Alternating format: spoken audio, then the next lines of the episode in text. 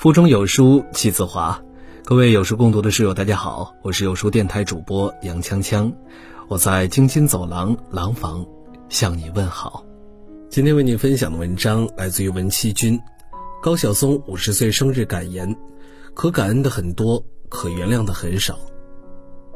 二零一九年十一月十四日，高晓松五十岁，凌晨时分，他发了一张敷着面膜的自拍。下午三点，又补发了一篇长文。高晓松说过，二十岁认识到别人竟然比自己强，很痛苦，仿佛挑起了重担；三十岁认识到别人依然比自己强，很空虚，像挑着担子不知道要去到哪里；四十岁意识到别人确实比自己强，很幸福，终于可以卸下担子，云游一下。如今知天命之年，想做的事儿都一一实现了，心里的洞也一一补上了。那些心里积郁了多年的水，也逐渐被阳光蒸发。真的让我来选，一万次，我都还是会选在出生于一九六九年十一月十四日。我要来经历人类历史上最波澜壮阔的这半个世纪。半个世纪疏忽而过，可说的事情浩如繁星。有书君翻了他自2009年8月28日注册微博以来所有的6188条微博，从中梳理出了十三句话，作为一个过来人给予后来者的人生箴言。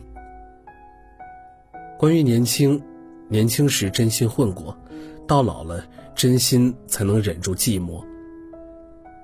年少时，高晓松喜欢读金庸的武侠小说，把自己的三观总结为十二个字：不视权贵，不媚宵小，不畏财生。这种三观在他年轻时演变成了恃才傲物与飞扬跋扈。高晓松说过一句话：“幸好老婆没认识年轻时的自己，我自己都讨厌自己。”一九九二年，二十二岁的高晓松拍广告挣了钱。买了人生当中第一辆车，和一部三万块钱的大哥大，大哥大上还吊了一个三千五百块钱的 BP 机，配了一个特别贵的呼号，就一个数，呼六。那时候多张扬，一定要让自己特别与众不同。二十二岁发财了，二十四岁发表第一首歌《同桌的你》又出名了。你想我那时候有多膨胀？年轻时，高晓松觉得自己是一朵大奇葩，别人都是一些其他的植物。长大了一看，是长得有点大奇葩，但是命好。在三里屯酒吧街等人时，高晓松偶遇二十年前天天靠着他们一帮混混做生意的卖花大妈。大妈问他，当年那些抱着大捧玫瑰、笑得像花一样的姑娘们都好吗？高晓松回答。挺好的，因为年轻只有一次，奇葩也只能在少年时。关于人生，走错路发现世界，走对路发现自己。不拼命，处处留有余地，处处都别让自己努力到吐血。你玩玩这个，玩玩那个，每一样都留着很多余地。每一样，其实我自己心里都知道，我拼命会成为什么样子。我不说，你也应该知道，我拼命会成什么样子。但是我正好就是没拼命。我觉得，这可能就是北京孩子处事比较特色的地方，干什么都别那么努力，一只手用力，另一只手留着，必然还有点别的用。那点儿别的用。被高晓松用到了五花八门的事情上。本来科学世家出身的他，单枪匹马投身了音乐圈，考上了清华，不好好修无线电，偏退学去学电影，学了电影拍了《青春爱不够》，还要再去拍点武侠情。上帝抓着他的手，肆意写歌写到了极致，他又投身到互联网，规规矩矩做起了职业经理人。经理人体验的差不多了，又开始折腾脱口秀，还办着离书馆、小书馆和小岛，认真做起了公益事业。在滚滚红尘里摸爬滚打，高晓松把人世间想做的事儿，管他适不适合，管他对错，都给试了遍。每个人都在窗前看着这个世界，有些人看见的只是镜子，有些人伸手不见五指。高晓松看过了万卷书，走过万里路，见天地，见历史，见众生。才最终见到了自己。关于爱情，无论爱恨，男人都是客人；无论年纪，男人都是孩子。男人绝情是自然科学，女人绝情是社会科学。一百个我爱你，难换一句我爱过你。前者让人笑，但不一定真；后者让人哭，但是真情。一九九九年，高晓松第一次见到沈欢，当时就看对了眼儿。见面第三天，他就跟人求婚了。对方当然犹豫不定，高晓松一边求婚，一边拿着烟蒂一次次烫自己的胳膊，十足的爱情大流氓。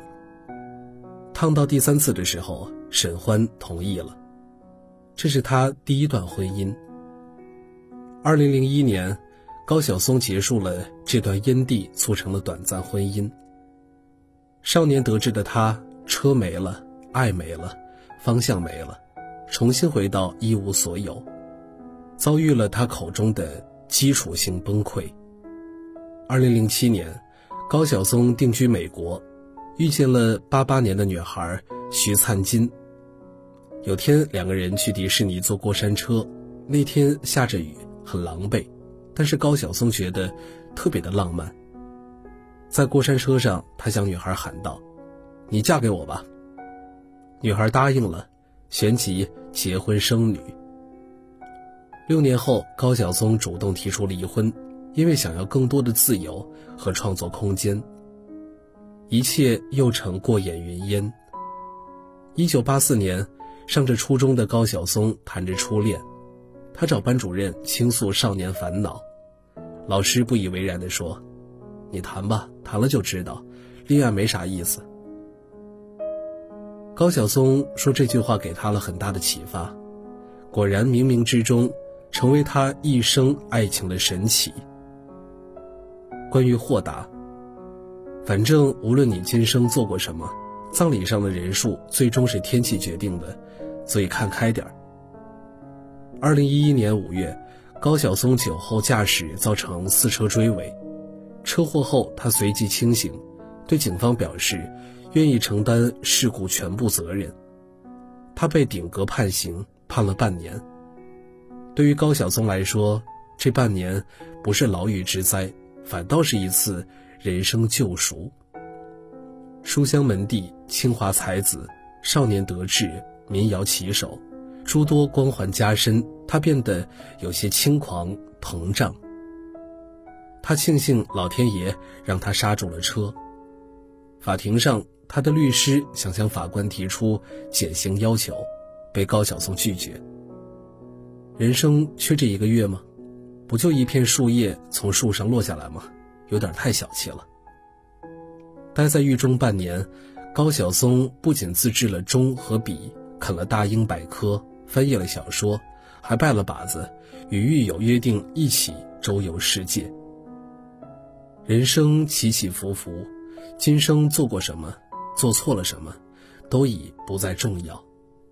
重要的是你怎么看待做过的事儿，你得到的人生启示，以及你未来还要继续走的路。关于原谅，可感恩的很多，可原谅的很少。一九六九年，为了庆祝高晓松出生，家里特意花了大价钱，提前准备了一个大猪肘子，还养了一只王八。结果出生当天，猪肘子丢了，王八也丢了，家人觉得很不吉利。再加上他的生日是十一月十四日，在中国人嘴里读出来就是幺幺幺四。他爸爸因此觉得十分晦气，跟他一生关系都不好。他曾经对父亲有很多的怨。父亲去世的时候，他写了一首诗，叫《铁青》，因为在他的心里，父亲就是铁青的。一九九六年，高晓松二十七岁，那一年专辑《青春无悔》创下十首歌同时登上了各大排行榜前十的记录。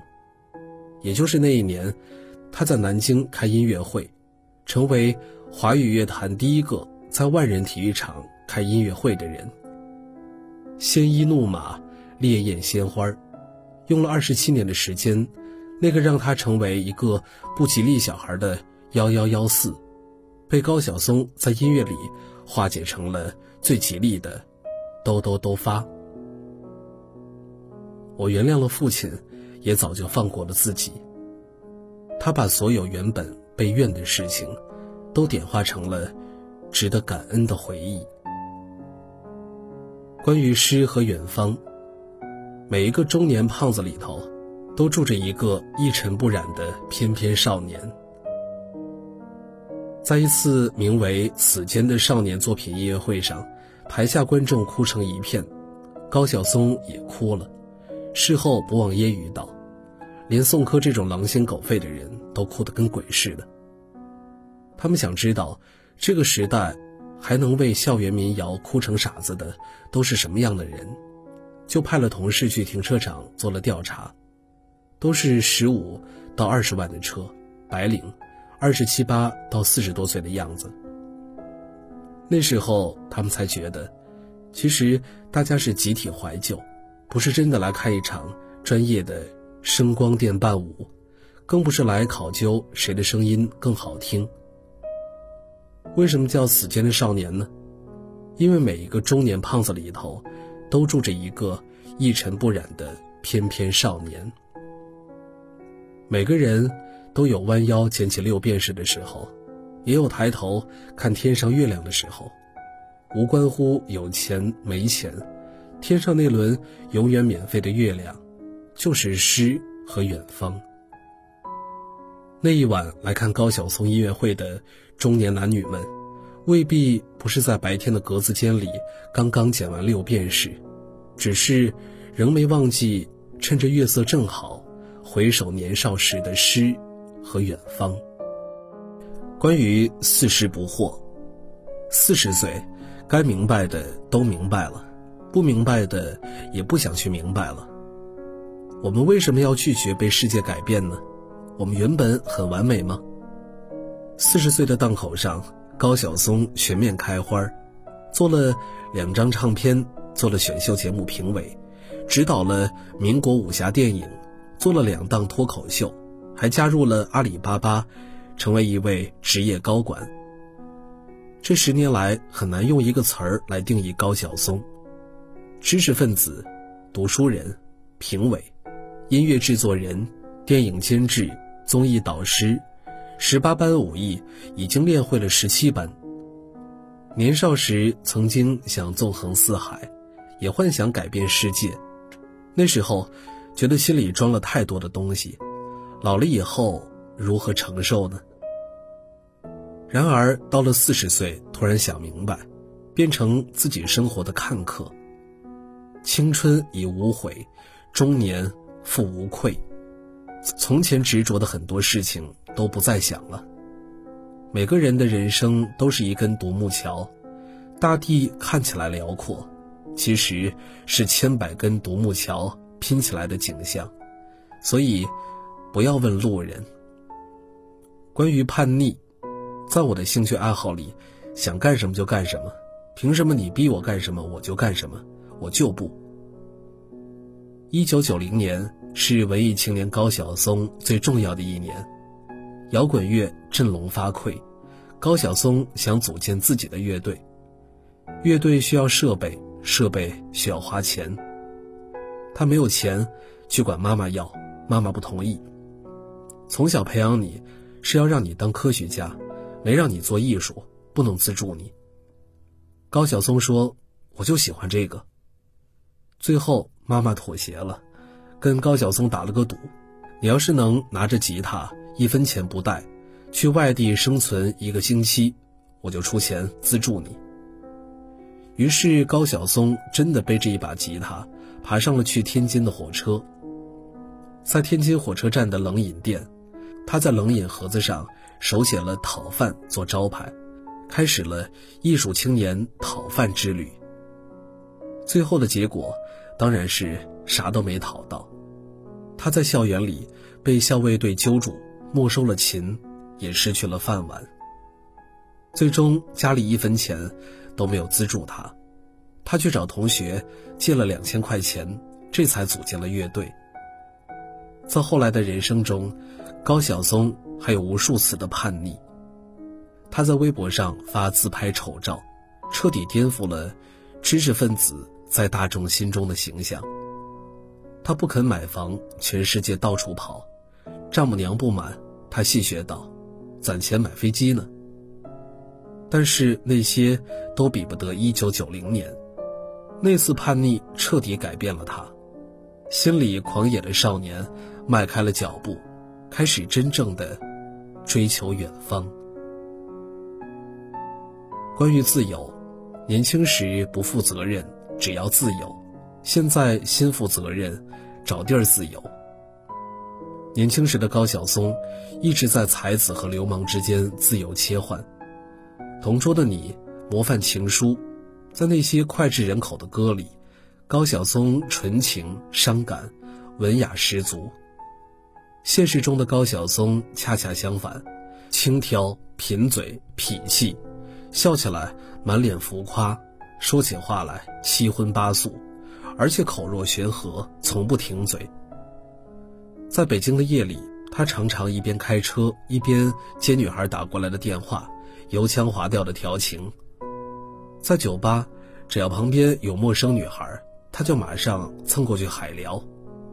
他说，开始一段新的恋情，当年只需要把 EX 织的毛线围巾收起，换辆无牌二手自行车即可。有一次，高晓松到朋友家小聚，一直吹天吹地，在座有一个漂亮姑娘，是他当天刚认识的。吹到下半夜，高晓松忽然停住话头，眼睛正对这位姑娘说：“我要向你宣布一件事儿，我现在向你正式求婚。”就是这么不负责任。后来他结婚了，生了女儿，酒驾入狱的时候，家人去探监，妈妈哭了，老婆也哭了，他没哭。等到女儿来，女儿没哭，高晓松倒哭了。他说：“想到漫长的人生，觉得六个月不长；但一想到女儿，六个月很长很长。年轻时肆意妄为，一心想的都是自私的自由。后来对家人的责任变成了羁绊，他才明白什么是真正的自由。关于世界观，一个人要有一以贯之的世界观。”不能要自由的时候把西方那套拿出来，要钱的时候把东方那套拿出来。一九八八年，高晓松正值高考，父母想让他报考清华大学，但是他自己偷偷选定了浙江大学，因为那里山清水秀，女生漂亮。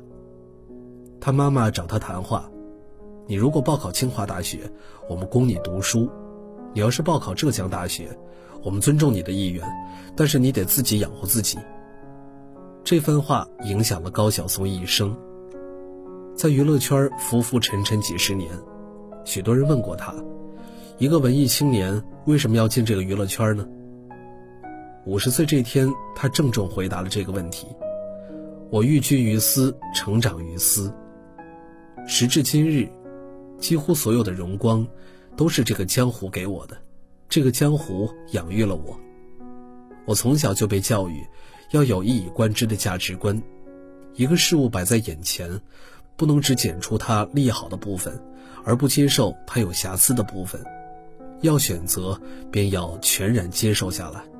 其实你我也是一样。关于意义，人要是太在乎意义了，会损失很多意思。我从小阅读，基本上不考虑这本书有什么意义，只考虑这书有什么意思。我老觉得，人要是太在乎意义了，会损失很多意思。别太相信从小被教育的那些意义，有意思才最重要。只要看有意思的书，只看有意思的书，只跟有意思的人聊天儿。人和动物最重要的区别，就是动物做的每件事儿都有用，但是人要做许多没用的事情，比如琴棋书画，比如爱与等待。关于友情，我喜欢的这一群人，像大海里的岛屿，像风雨中的呼喊，为夜航人唱歌，永远轻盈，永远滚烫，永远热泪盈眶。高晓松加老狼，这两个名字放在一起，基本上就是一代人的青春背景。老狼看高晓松，觉得他乐观直率，让自己灰暗的宅男生活。多了一点乐趣。高晓松看老狼，觉得自己还是应该多读书，让自己内心有一些真实清澈的东西。我们俩其实就是互相看着镜子，是相反的。正因为相反，就不得不吵架。吵得最厉害的那次，起因是特小的事儿。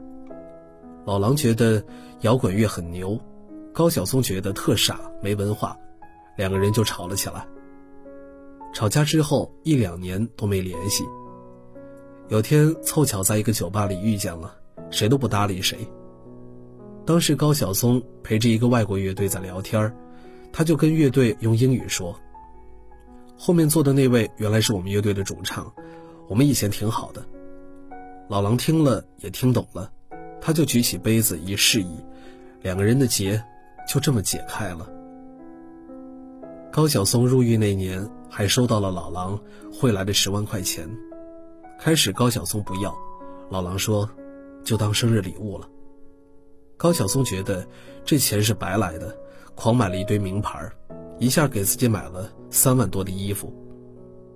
后来几年里，高晓松有一条出镜率很高的裤子，就是用老狼的钱买的，他穿着一直没换。见重要的人都穿这条裤子。老狼说：“我演出演了很多，你在里头吃糠咽菜，比较苦，我就是这么想的。”高晓松说：“我要哭了，说点别的吧。”就像那年演唱会上，老狼正在台上唱《同桌的你》，大家正要跟着合唱，忽然停电了，台上台下所有人把打火机点着，体育馆里。火光盈盈，老狼觉得很温暖。他回过头去看高晓松，高晓松默默地站在后面，早已泪流满面。关于娱乐圈音乐圈里白痴多，但我是有理想的。一九九六年，朴树找到高晓松来卖歌，高晓松说：“你唱这么好，何不我们投资给你出唱片？”朴树说：“我要卖歌攒钱自己做，因为音乐圈都是傻缺。”但高晓松还是为朴树成立了麦田音乐，带他进入了这个喜忧参半的圈子。二十多年来，在圈子里浮浮沉沉，高晓松早已将一切看透，还乐在其中，玩出了大自在。前几年，舒淇在微博上遭受网络暴力。被迫删博退博，高晓松挺身而出，发了一段话：“我们这个行业卖身卖艺卖青春，用欢笑泪水献爱与自由，从未巧取豪夺鱼肉乡里，干过什么伤天害理之事。演好了，鞠躬拜票谢观众；演砸了，诚惶诚恐不成眠。顶三五载虚浮名，挣七八吊养老钱。”终归零落成泥，随风散去。观众总会有新宠，不复念旧人。看在曾带给大家片刻欢愉，能否值回些人间温暖？高晓松说：“如果有来生，来生年纪轻轻又回来，我还是想回到这个江湖。我活到五十岁，看过许多行业，也亲身参与不少。我觉得可能这世上没有比我们这个江湖更好的地方。尽管很多人不喜欢，但我来生还会再来。一九八八年十一月十四日是高晓松十九岁的生日，十九个朋友来生日派对。彼时父母在国外，初恋在眼前，爱与自由都在身边。一群年轻人唱起了《Sailing》，To be with you, to be free。高晓松说：“那是生命里最美好的一天。反正你知道你会成熟的，既然你知道你有一天会成熟，而且会成熟很久很久，那为什么着急呢？那就先不成熟的这样过吧。即使永世终将降临，也绝不向天命请安。”我们来日方长。好了，文章和大家分享完了。其实最心酸的事情莫过于，对不起孩子，妈妈没有文化，家里没有钱等原因，不能支持你额外学习。但是，亲爱的，孩子的未来就是我们的未来。贾晨飞老师用独创的情景教学法教孩子学习英语。十一月十八日晚八点，可以拉着孩子一起来听一听，拉至文末。免费报名。好了，今天的文章就给大家分享完了。在这个碎片化的时代，你有多久没有读完一本书了呢？长按扫描文末二维码，在有书公众号菜单免费领取五十二本好书，每天有主播读给你听。我是杨锵锵，我在京津走廊廊坊为你送去问候。喜欢这篇文章，走之前记得在文章末尾给我们的文章点一个再看。我们明天的同一时间。不见不散。